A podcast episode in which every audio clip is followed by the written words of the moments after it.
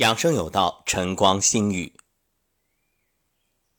一阴一阳之谓道，偏阴偏阳之谓极。夫人一身，不外阴阳气血与流通焉耳。如阴阳得其平，则疾不生。古人告诉我们，人啊，要想不生病，关键在于阴阳得其平，就是说要阴阳平和，不偏盛。不偏衰，所谓不偏不倚，以中为度。所以每天养生要做的事儿，就是让自己时刻觉察体内有没有阴阳偏盛偏衰的情况。一旦发现呢，要采取相应措施，使阴阳平和。正所谓以平为期。那么生活中，为了保持人体阴阳平衡协调。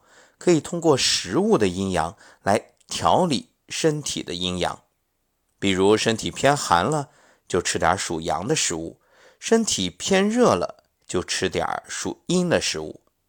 如果能够做到像《黄帝内经》所言，仅察阴阳所在而调之，就可以有效的避免偏盛或者偏衰的情况。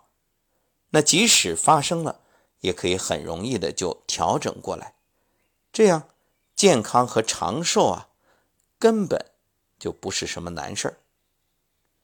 生命之所以一天天的成长，首先是来自父母的精血，还有呢，天地之间吸收阳光、空气，另外从大自然摄取水和食物，将所有这些啊融入自己的身体，然后身体呢有一种功能。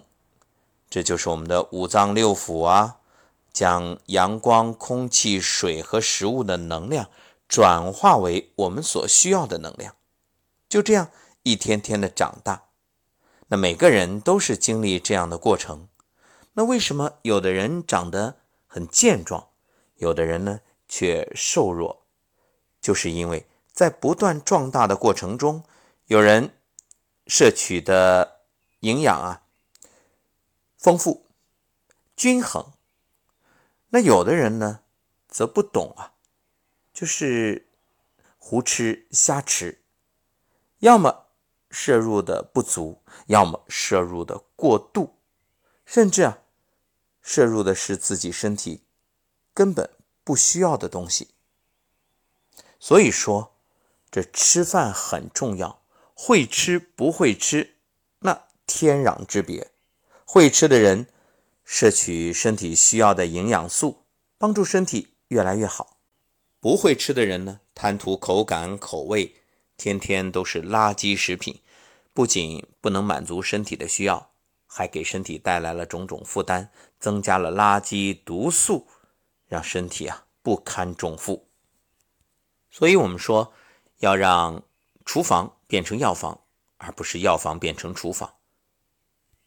中医认为药食同源，会吃的人其实就等于在吃补品，在养护身体，在通过食物获得健康。比如原本脾胃虚寒的人，如果又贪吃西瓜，因为西瓜的性寒凉，那就会导致寒上加寒，雪上加霜，加重脾胃的虚寒。那反过来。如果他懂得，哎，我脾胃虚寒，那我吃生姜、吃南瓜，哎，这都是属阳的食物，这样呢，自然可以协调虚寒的脾胃，那越吃脾胃越舒服。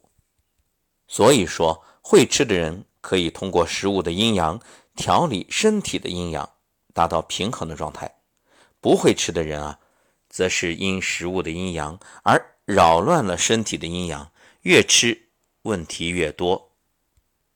爱美之心，人皆有之。那对于姑娘们更是如此。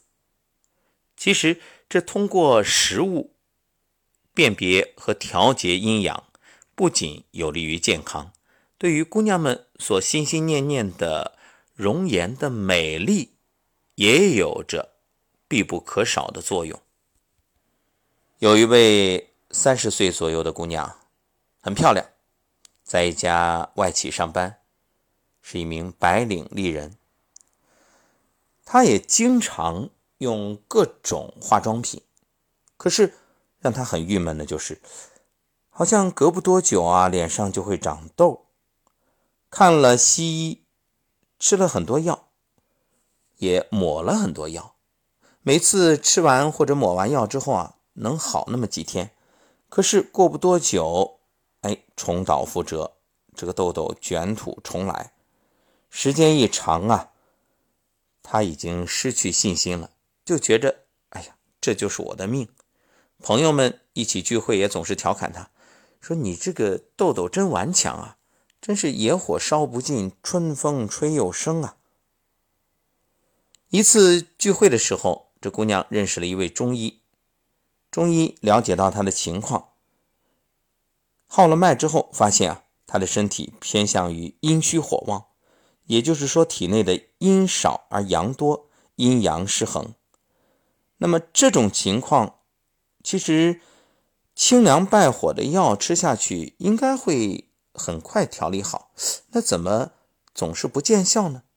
后来这位中医就跟他交流啊，说你平时喜欢吃什么呢？你的饮食习惯？姑娘想想说，我喜欢烧烤，还喜欢麻辣烫。你看，这就找到了答案了。那麻辣烫里面辣肯定很多，还有麻也不少。这辣椒与花椒都属阳，还有。烧烤那毫无疑问，羊肉吃的多，羊肉也是属阳的呀。这姑娘体内的阳本来就旺，再吃进这些属阳的食物，那就是火上浇油，所以脸上的痘痘才会消了又长。中医告诉这姑娘说：“你以前用药啊，相当于羊汤止沸，什么意思呢？就是好像一锅沸腾的水。”你只是不断的往里加凉水，加了凉水啊，好像短暂的平息了，可是过不多会儿，它又烧开了，因为你不断的往下面加柴火，哪些啊？你麻辣烫、烧烤，你吃的辣椒、花椒、羊肉，都等于在往下边加柴火，所以羊汤止沸不如釜底抽薪。你必须戒掉麻辣烫，戒掉羊肉，这样才能彻底治愈。至少在调理的这段时间，绝对不能吃。听完之后啊，这姑娘答应了。为了彻底的治愈，真的是管住了嘴。经过一段时间配合调理，果然脸上的痘痘消失了，而且这一次啊，没有像以前那样。卷土重来，所以运用食物的阴阳属性调节身体的阴阳，是立竿见影、行之有效。人体阴阳的兴衰有赖于食物的阴阳属性调节维持，所以我们在选用食物的时候要分清阴阳，有效搭配，这样自然可以让自己吃出健康。那这里有一个重要的事情要做，就是你先要明白自己的体质，那究竟是怎样的体质，然后再去了解食物的阴阳属性，这样才能有的放矢，做好合理的搭配。那么，怎么分清自己的体质呢？下期我们接着聊。